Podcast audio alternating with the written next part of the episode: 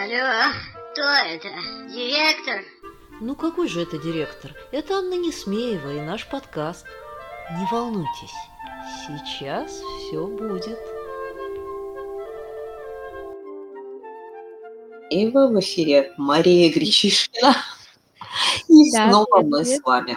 Да, сегодня мы обсудим много интересных новостей, которые за эту неделю получили с рынка труда, все, что волнует HR, внутрикомов, и просто утоляет наш обычный человеческий интерес. А, начать предлагаю с такой модной, стильной, заводной темы. А, Сбершоп почитали, что рынок брендированного мерча сейчас в России составляет 70 миллиардов э, рублей, и каждый год увеличивается на 10-15%. Компании активненько так становятся а, на, на тропу, значит, создания своих каких-то уникальных коллекций. Да, и вот, Анна, хотелось бы а, уточнить у вас, не знаю, как а, вообще, почему компании, да, все больше и больше приобщаются к мерчизированию, а, с какой целью и как это может, соответственно, влиять на их, не знаю, бренд работодателя или, может быть, здесь что-то другое. Мгм. Смотри, Маш, а, тут, как всегда, есть а, две истории. Ну, то есть историй тут как можно больше, но а, мы с тобой посмотрим на два аспекта. С одной стороны, а, мерч, брендированная продукция всякого рода – это напоминание потребителю или всем пользователям, которые видят эту продукцию, о самом бренде, о том, что он прекрасен, волшебен, а, о том, какие классные штуки он делает, а, и о том, что вот данный человек, который э, идет с этой кружкой или под этим зонтиком, или в этой толстовке, или несет, э, там, не знаю, чемодан, а, он э, одновременно является кем-то особым, а, кем-то, кто э, имеет принадлежность э, к какому-то явлению, к какому-то бренду. Причем чем более бренд э, звонкий, именитый, чем более качественный бренд, тем э, как бы выше вот этот вот уровень избранности. А, Все мы помним бесконечные подделки под крупные бренды, которые использовали вот на разного рода продукции, скажем так, ночные производители неизвестно Мгм. чего, да, там все эти чемоданы и кроссовки с таинственными полосками. А, Но а, это было когда-то давно, когда брендированная продукция была признаком статуса и признаком очень-очень а, такого вот узкого элитного клуба. Потом произошла такая своего рода девальвация. Девальвация брендированной продукции и мерча в целом. Когда его стали делать дешевым, когда его стали делать массовым, когда его стали раздавать и продавать а, кому ни попадя. И а, его вот этот вот эффект элитности, избранности, принадлежности к особому слою, он а, практически размазался.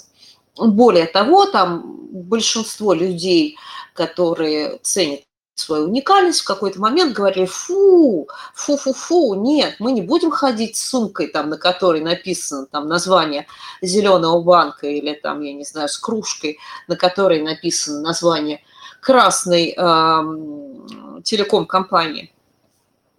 И а, сейчас, пройдя вот эту вот нижнюю волну, а, нижнюю, а, скажем так, нижнюю точку вот этой вот параболы, а, мы вновь возвращаемся к тому, что мерч, ставший уже более высококачественным, более эксклюзивным, опять более элитным, а, больше нацеленным на какие-то узкие группы, а не универсальным, как пакеты, безразмерные футболки или там, я не знаю, что-то в этом духе, он опять начинает приобретать статусный характер.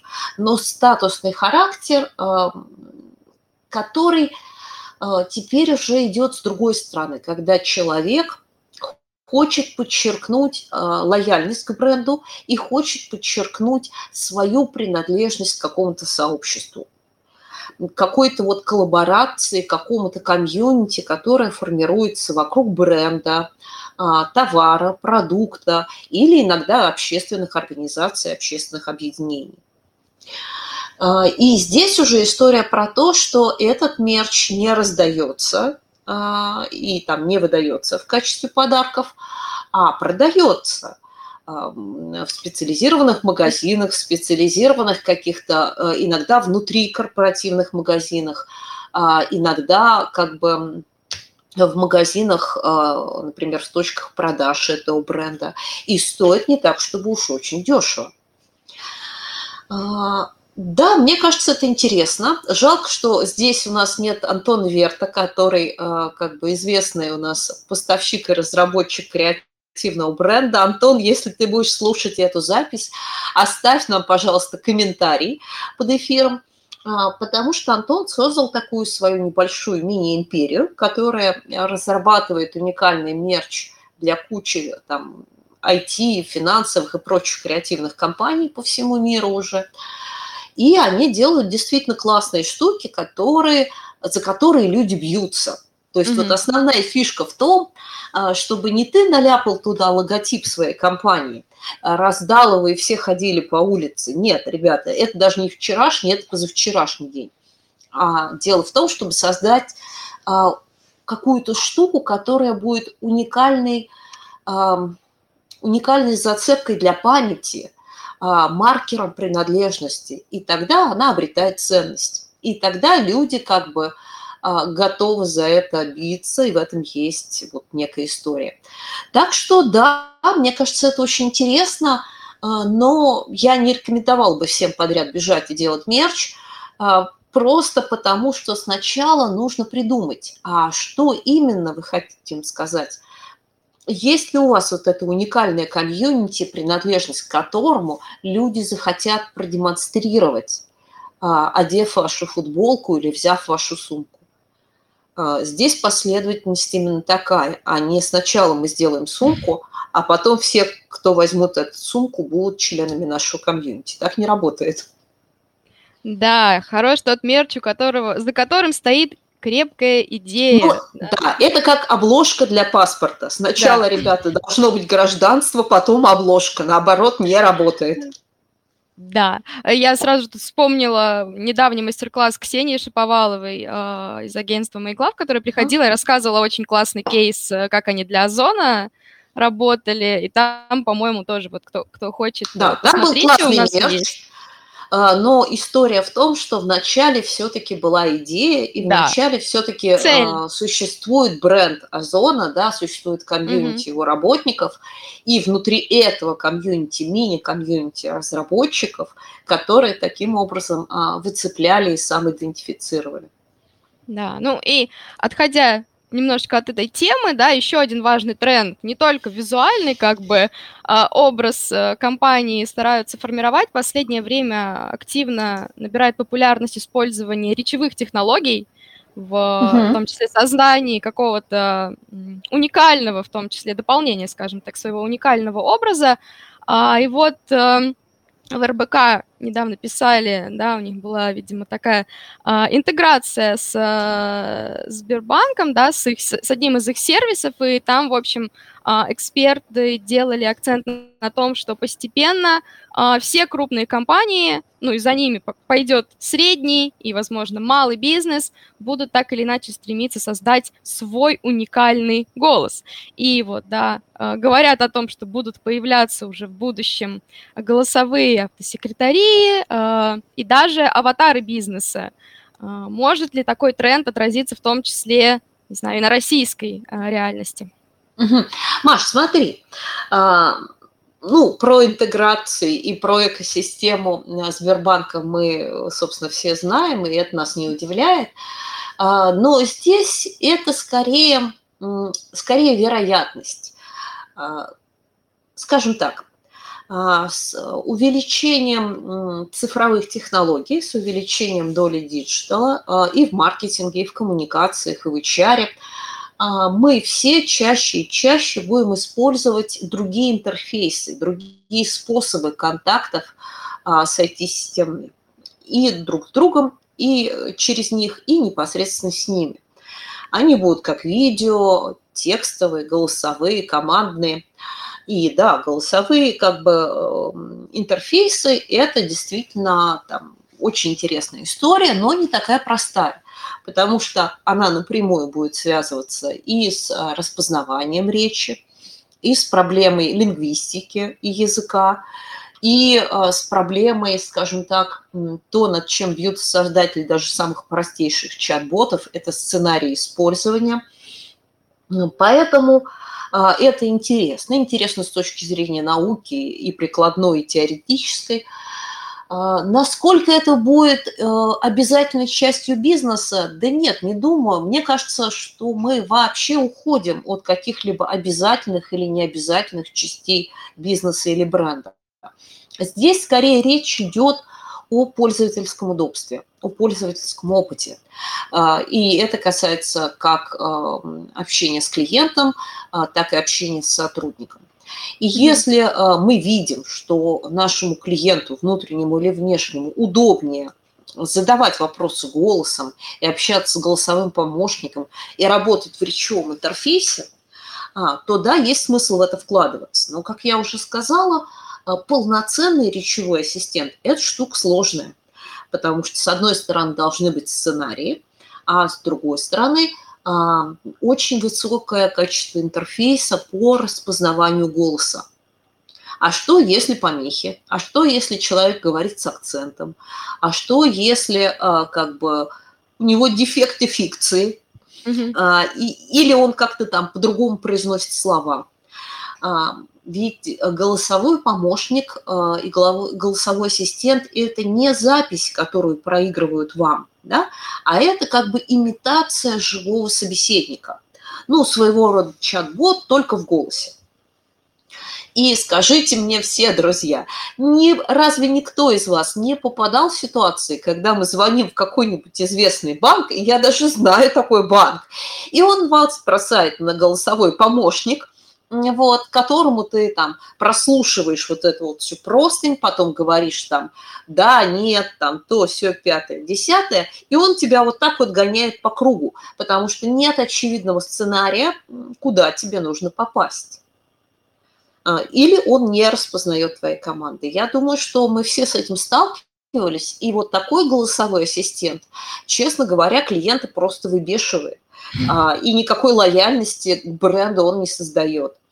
Ну и представьте, что ваш сотрудник звонит а, в helpdesk или там куда-нибудь еще, там, не знаю, в какую-нибудь внутреннюю службу, а вместо ответа на вопрос его начинают гонять по голосовому ассистенту из, там, я не знаю, шести пунктов, ни один из которых ему не подходит.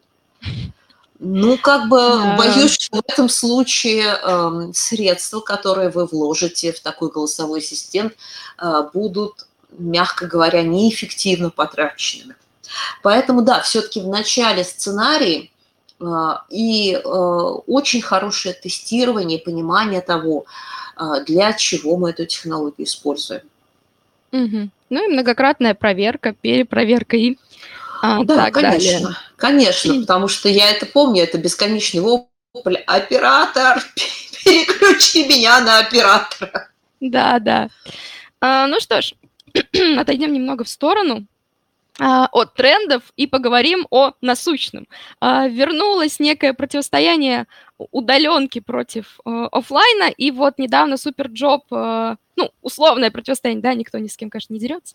Недавно SuperJob выяснили, что за сотрудниками, которые работают на территории работодателя, контроль-то становится все больше и больше. А вот за теми, кто почему-то работает на удаленке, ну, по разным причинам, да, а, так или иначе следят как будто бы поменьше.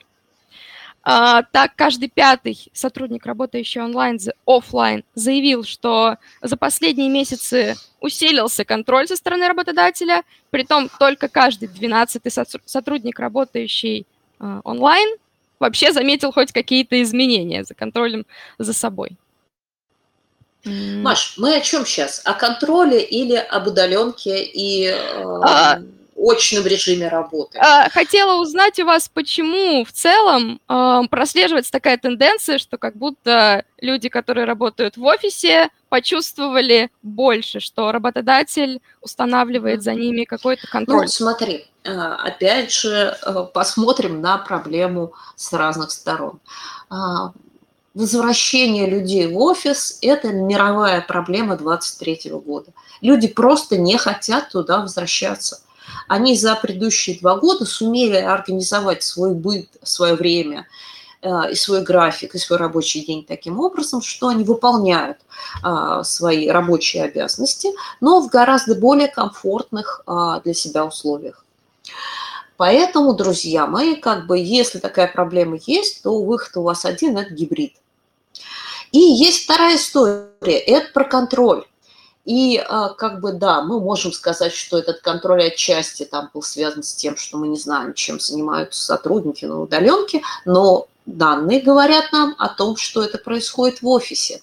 И вот в данном случае, на мой взгляд, это проявление типичного а, невроза, невроза состояния неуверенности, которыми реагируют руководители того или другого бизнеса.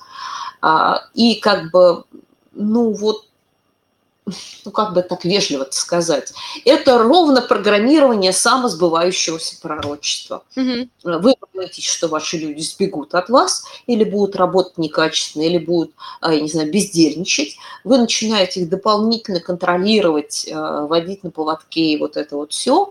И в качестве реакции на это они исполняют ровно те номера, которые а, вы, от которых вы пытались защититься.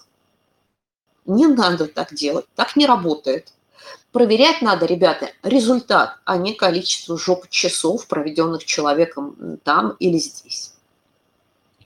Да, отлично. Ну что ж, идем дальше. А, Посмотрим немножечко на рынок труда и в целом на то, какие изменения есть. Но для начала хотела привести очень интересный пример того, как а, можно работать с результатами исследований или, по крайней мере, делать вид, что вы отреагировали именно на результаты исследований и внедрили некоторые изменения. А, Этот пример нам пришел от сервиса Авито Работа, который сейчас активно очень развивается. Буквально вчера видела рекламу, буквально везде этого сервиса, а, но мы не реклама этого сервиса. А, недавно Они... мы просто внимательные наблюдатели. Да, да. А, Совсем недавно они провели исследование, в результате которого выяснилось, что 48% соискателей а, ориентируются и опираются при поиске а, работы и при выборе работодателя на отзывы в интернете. И отреагировав на это, они запустили у себя на сервисе возможность оставлять расширенные отзывы, не просто ставить там оценочки, а прямо вот конкретно писать, э, не знаю, жаловаться или хвалить, наоборот, работодателя. А, Как по мне, это очень классное э, классное решение, потому что это действительно так всегда, тем более для поколения Z, я думаю, это очень важно. Мы все всегда читаем заранее в интернете перед походом э, куда угодно. Э, А уж когда речь идет о работе, а не конечно, возникает когнитивного конфликта между ожиданиями, сформированными отзывами и реальностью? А, чаще нет. В том-то и дело, что отзывы, они помогают, они, как правило, довольно э, хорошо отражают реальность, потому Правда? что, ну, в моем случае, да, пока, по крайней мере, у Мгм. меня пока что, нет, это, ко- конечно, касается не работодателей, как правило, хотя один раз очень даже совпало, и там отзывы были э, просто, э, они просто уничтожали компанию, и э, в реальности все оказалось вот буквально так, как писали там, не знаю, 20-30 человек. То есть, конечно, э, много разной информации, у людей много разного опыта, но Мгм. мне кажется, что вот такая инициатива, она очень э, помогает, вот особенно таким людям э, немного невротичным, как я, которым желательно бы э, быть готовыми ко всему Мгм, мгм. заранее. Ну, смотри, Маш, а, вообще Авито работа, ребята молодцы, а, потому что они не боятся а, выходить на вроде бы занятый рынок, они нашли, мы уже с тобой говорили пару раз об этом, Мгм. уникальную нишу, и отзывы а, там, а, на- да, начну с другой стороны. Смотри, а, то, что на сервисе частных объявлений купи-продай, из которого выросла Авито в целом, да, вот как структура, как бизнес, а, отдельно живет и процветает и работа, и как бы поиск персонала, говорит о том, что в этом сегменте меняется отношение к работе. То есть, по сути, э, люди начинают э, воспринимать э, себя как игроков а, на рынке труда, и нас это приближает к истории про индивидуальное предпринимательство, самозанятости, вот это вот все. Но об этом у нас с тобой будет еще разговор. Да. А, то есть они уже не бессловесное стадо, которое там идет где-то там вот как на бойню, да, э, ни муму, ни хрю-хрю. Нет, люди уже как бы оценивают свой трудовой потенциал, свой трудовой ресурс и смотрят, на каких условиях, как и где наиболее выгодно и интересно они могут его продать. И это хорошо. Это подходит не для всех, но то, что появилась такая возможность для тех, кому она подходит, и кто не является сотрудником творческих профессий, как э, раньше там они ходили на всякие сайты типа там фриланс.ру, да, является сотрудником совершенно обычных массовых профессий. А вот изменение этого подхода, мне кажется, это самый важный тренд. Ну, а дальше а, здесь вступают в дело абсолютно все те же правила а, рынка, и э, маркетинговые правила и уловки рынка, э, какие существуют, когда ты выбираешь холодильник, диван, там, я не знаю, телевизор, mm-hmm. мастера по обслуживанию там, каких-нибудь отопительных систем а, и так далее. То есть ты хочешь быть уверен, что ты э, за свои деньги получишь качественный товар. И наоборот, э, как бы ты хочешь понимать, что нанимаясь там куда-то, ты грубо говоря, это двойная присяга. Не только а, народ присягает королю, но и король присягает народу. Не только сотрудник а, как бы доверяет себя работодателю, но и он хочет понимать, что работодатель а, выполнит свой амаш, свои обязательства по отношению к нему. На мой взгляд, это совершенно круто, но я вангую что следующая итерация это будет рейтинг или антирейтинг и mm-hmm. для соискателей, потому что тогда уже и работодатель начинает раздумывать, а, ребята, а так ли вообще хорошо и здорово получить мне вот этого сотрудника? Ну, я знаю, по крайней что на Западе мере, есть такая немножечко По крайней традиция. мере, э, на базах э, творческих профессий э, типа фриланс.ру там есть рейтинги исполнителей. Угу. На закрытых форумах HR для высоко для топовых сотрудников точно есть черные и белые списки, где HR обмениваются информацией о том, хороший или плох тот или иной кандидат и чего от него ожидать. Я аж раскашлялась от волнения. Я Тема думаю, действительно важная. А, вот, следующая история – это будет интеграция а, этих а, рейтингов взаимных и взаимных mm-hmm. оценок уже и в массовой профессии. ну, будем, будем, так сказать, наблюдать за тем, к чему мы в итоге придем раз уж обмолвились о самозанятых, то давайте немножко посмотрим а, уже в завершение, да, приближаясь к концу, на то, как трансформируется постепенно а, рынок труда. Эксперты прогнозируют, что уже в 2023 году, возможно, рынок самозанятых увеличится почти в два раза и достигнет а, количество самозанятых 10 миллионов человек.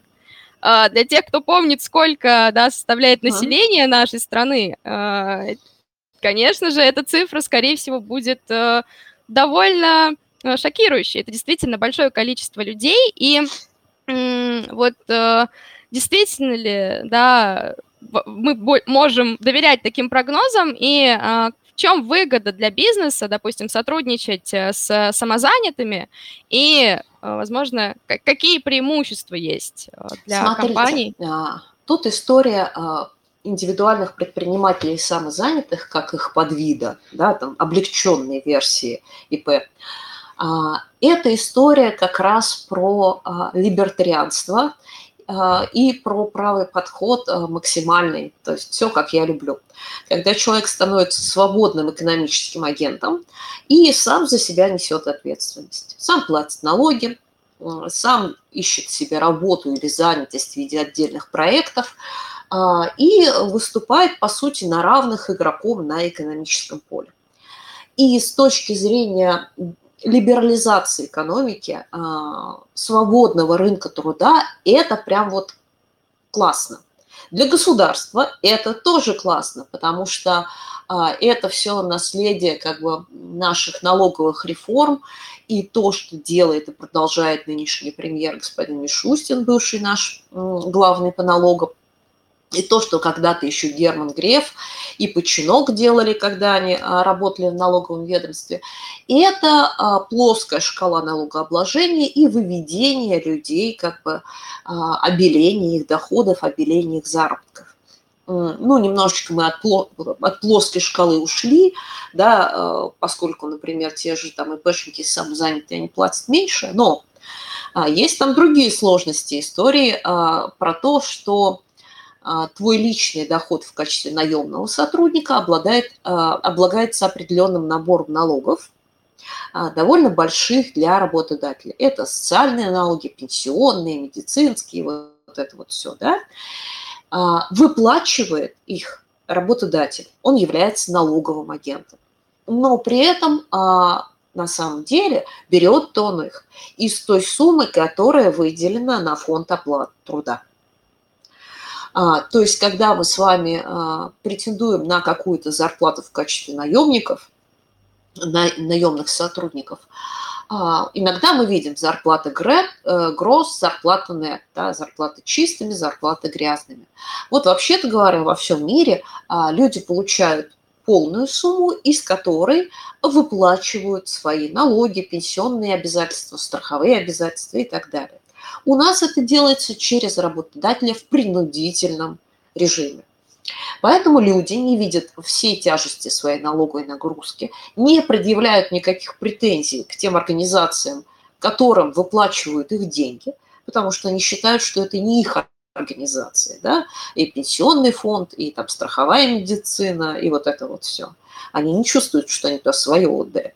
Вот, в тот момент, когда появляется самозанятый или ИПшник и начинает платить это сам, там немножко другая налоговая ставка, но тем не менее он должен это делать сам. А, отношение прям сильно будет меняться. И да, работодателю это классно. Он снимает с себя порядка там, ну, по разным налоговым схемам от 30 а, до 37 процентов а, налогов на каждые 100 рублей. Вау. Да, поэтому, конечно же, заключать договора с ИПшниками либо с а, как бы самозанятыми намного выгоднее. Вот насколько хорошо это людям, тут mm большой вопрос, потому что они должны вести налоговую отчетность, они должны выплачивать эти налоги сами и вовремя. А, и а, при этом, при всем, ну, как бы определенное количество времени и усилий на это уходит. Но, на мой взгляд, э, для рынка и для экономически активных людей это хорошо. Но в сердцах каждого русского человека, который знает, что такое теория заговора, всегда тайно зреет подозрение. А ну как нас сейчас всех перепишут, а потом бац, налоги-то и повысят. И, собственно, на мой взгляд, вот это единственное, пожалуй, э, засада, единственное препятствие – которая не, грубо говоря, не позволяет всем людям, которые ведут частный бизнес, оказывают услуги, являются там, я не знаю, а, мастерами какого-то ручного труда, репетиторами, водителями там, и далее по списку, а, выходить в белую в самозанятости или ВП. Вот я бы сказал так. Что ж, ну мы все-таки будем надеяться, что никаких э, серьезных изменений в нашем системе налогообложения не предвидится, а, но а на то, как будет развиваться рынок самоза... э, самозанятых, мы, конечно же, посмотрим, увеличится ли он действительно до 10 миллионов к концу этого года. Ну, а на сегодня это все новости, которые мы хотели, успели э, обсудить. Ставьте обязательно нам лайки, подписывайтесь на наш телеграм-канал, если вы этого еще по каким-то причинам не сделали. Ну а если вы не смогли присутствовать в живом прямом эфире, друзья, обязательно послушайте этот выпуск у нас в подкастах. А, их много, они есть на всех площадках, а также а, в Яндекс.Дзене и на нашем YouTube-канале.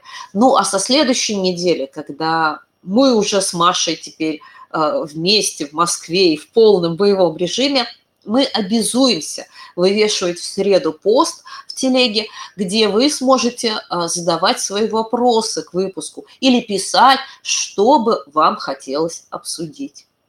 Ну а на этом сегодня все. Прощаемся с вами. До встречи через неделю. Обязательно подпишитесь на наш подкаст. Я лично слушаю его в Кастбоксе. Можете это сделать в Apple подкасте, SoundCloud, на Яндекс Музыке или ВКонтакте. Впрочем, на любой подкаст-площадке вбивайте слова «Кто говорит», Анна Несмеева, слушайте нас и пишите комментарии. Обязательно.